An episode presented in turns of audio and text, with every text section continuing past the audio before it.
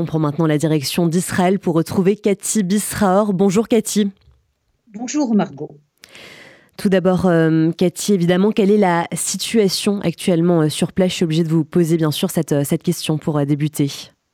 Oui, écoutez, d'abord, le point de la situation, ce sont ces chiffres, Margot, ces chiffres terribles que l'on donne et auxquels on ne croit pas comment Israël 2023 en est arrivé là à des chiffres euh, euh, aussi euh, dramatiques. le dernier bilan qui est donné par Israël est au moins, au minimum, 700 personnes tuées.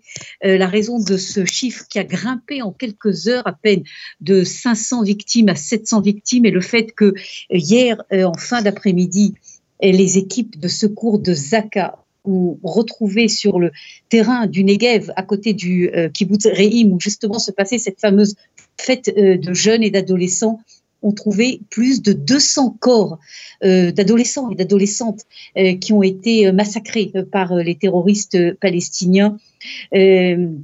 L'autre chiffre est de plus de, de, plus de 2200 euh, blessés. Il faut dire également malheureusement que parmi ces 2200 blessés, il y en a au moins 300 qui se trouvent dans un état euh, euh, critique sur les personnes qui ont été kidnappées à Gaza. Le chiffre actuel qui est donné il y a quelques minutes par le porte-parole de Tzal, une évaluation qui est une évaluation qui n'est pas encore définitive et de entre 130 et 150 personnes euh, qui ont été euh, kidnappées euh, à Gaza. Et ce qu'il faut dire, c'est que la plupart sont des femmes des enfants, des enfants en bas âge également, des adolescents, des adolescentes et également des personnes âgées. On connaît notamment l'histoire dramatique qui a été filmée d'une femme de 88 ans qui a été prise du kibbutz Berry en direction euh, de Gaza. Voilà donc le premier point sur les chiffres. Le deuxième point, c'est ce qui se passe en ce moment même, Margot, et beaucoup d'inquiétudes car les Palestiniens terroristes ont réussi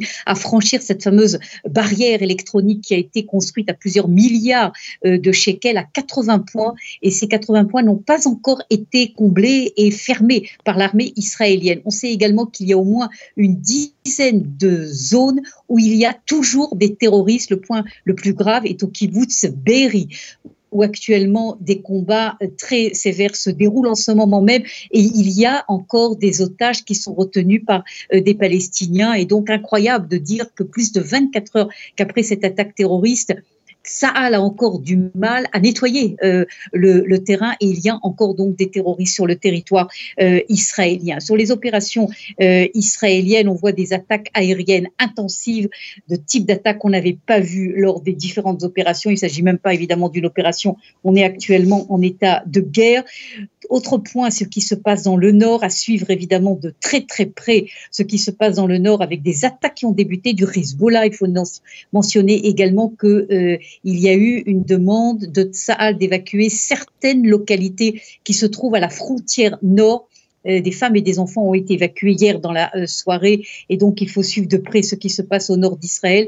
Et le dernier point sur ce qui se passe sur le terrain, c'est évidemment le côté politique avec euh, des tentatives très sérieuses de former un gouvernement d'union nationale, un gouvernement d'urgence de guerre euh, si vous voulez. Hum, et alors, comment expliquer, Cathy, qu'on en soit euh, arrivé là, à cette catastrophe? Comment expliquer le, succès du, du Hamas dans cette offensive? Oui, je crois que vous posez la bonne question euh, que tout le monde pose aujourd'hui. C'est la question que l'on pose. Comment en est-on arrivé là? Alors il faut euh, évidemment euh, comprendre qu'aujourd'hui Israël se trouve dans un état de choc, de guerre totale, et qu'il est clair qu'il faudra évidemment prendre et tirer des leçons. Mais ce qui s'est passé restera dans l'histoire d'Israël quelque chose évidemment d'impardonnable. Comment est-ce possible qu'en quelques heures, plus de 700 personnes, la plupart des civils, ont été assassinés et massacrés en Israël?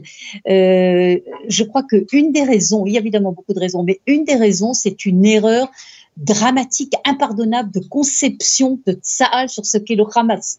Pendant des années, depuis que le Hamas existe en fait, depuis 2000 et que le Hamas a pris le pouvoir dans la bande de Gaza, tous les gouvernements israéliens de droite et de gauche, ok, ça n'a rien à voir avec la politique israélienne, ont considéré que le Hamas faisait des histoires toutes les quelques mois, ok, en tirant des roquettes, etc. Mais que si on leur donnait de l'électricité, si on leur donnait de l'eau, si on leur donnait euh, une ouverture euh, maritime, quelle qu'elle soit, alors ils se calmeront.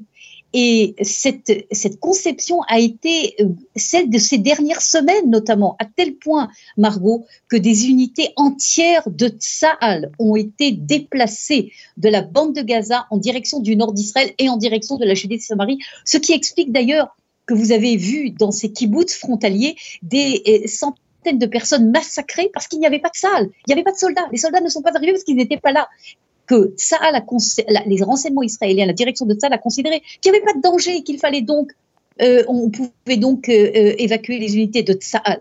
Et cette conception erronée du Hamas est, à mon avis, à l'origine de la catastrophe que l'on vit actuellement, du succès terroriste hein, du Hamas et de, la, de la catastrophe. Il faudra évidemment analyser, et évidemment, chacun fait le parallèle avec la guerre de Kippour, car là aussi, évidemment, il y avait eu une erreur de conception sur les intentions de l'Égypte et des pays arabes. Évidemment, la grande différence avec la guerre de Kippour, à mon avis, c'est beaucoup plus grave que la guerre de Kippour. C'est qu'à la guerre de Kippour, les victimes ont été des soldats. Ok, aujourd'hui, les victimes en Israël sont des civils.